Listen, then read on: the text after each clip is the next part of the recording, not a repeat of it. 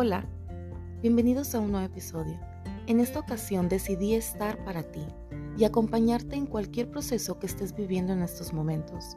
Y solo para recordarte de que sea cual sea el caso, por más abrumador, por más oscuridad, por más tristeza y desvanecimiento emocional, a pesar de todo, siempre podemos volver a empezar a crear con conciencia un nuevo trazo en el camino que nos lleve a nuestro bienestar. Muchas veces vivimos con los ojos vendados y dejando de creer que existe un camino con mayor luz o que existe alguien que te pueda apoyar. Por eso estoy aquí hoy, para escucharte gritar si quieres gritar, para que saques de tu interior toda esa fuerza que te mantiene en resistencia a continuar con la vida que tenías y que dejaste ir porque dejaste de creer en algo, o peor aún, en ti. Permite que la vida te muestre caminos y que te muestre lugares que te muestra personas y situaciones. Así como lleguen a ti, recíbelas e intenta ser consciente de que cada paso que damos nos lleva a un destino. Ahora hazte esta pregunta. ¿Qué pasaría si yo eligiera permanecer en la oscuridad?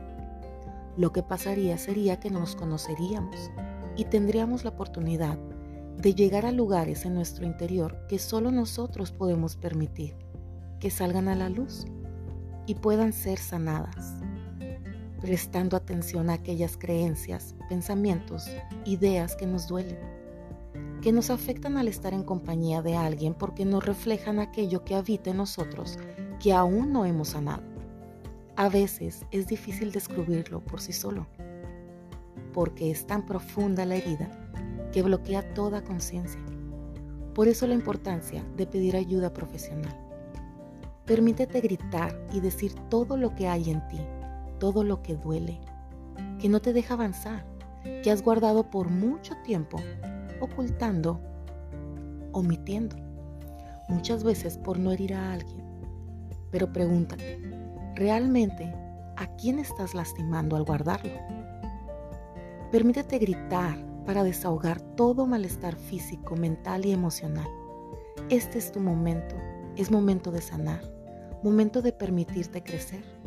Muchas veces el cuerpo físico enferma y es por acumular demasiados sentimientos negativos, sentimientos de tristeza, frustración, enojo, ira.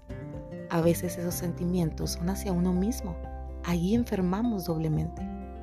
Grita y di tu verdad. Grita y di lo que hay dentro de ti, que ha querido salir. Grita y di todo lo que callaste por mucho tiempo. Grita y di basta.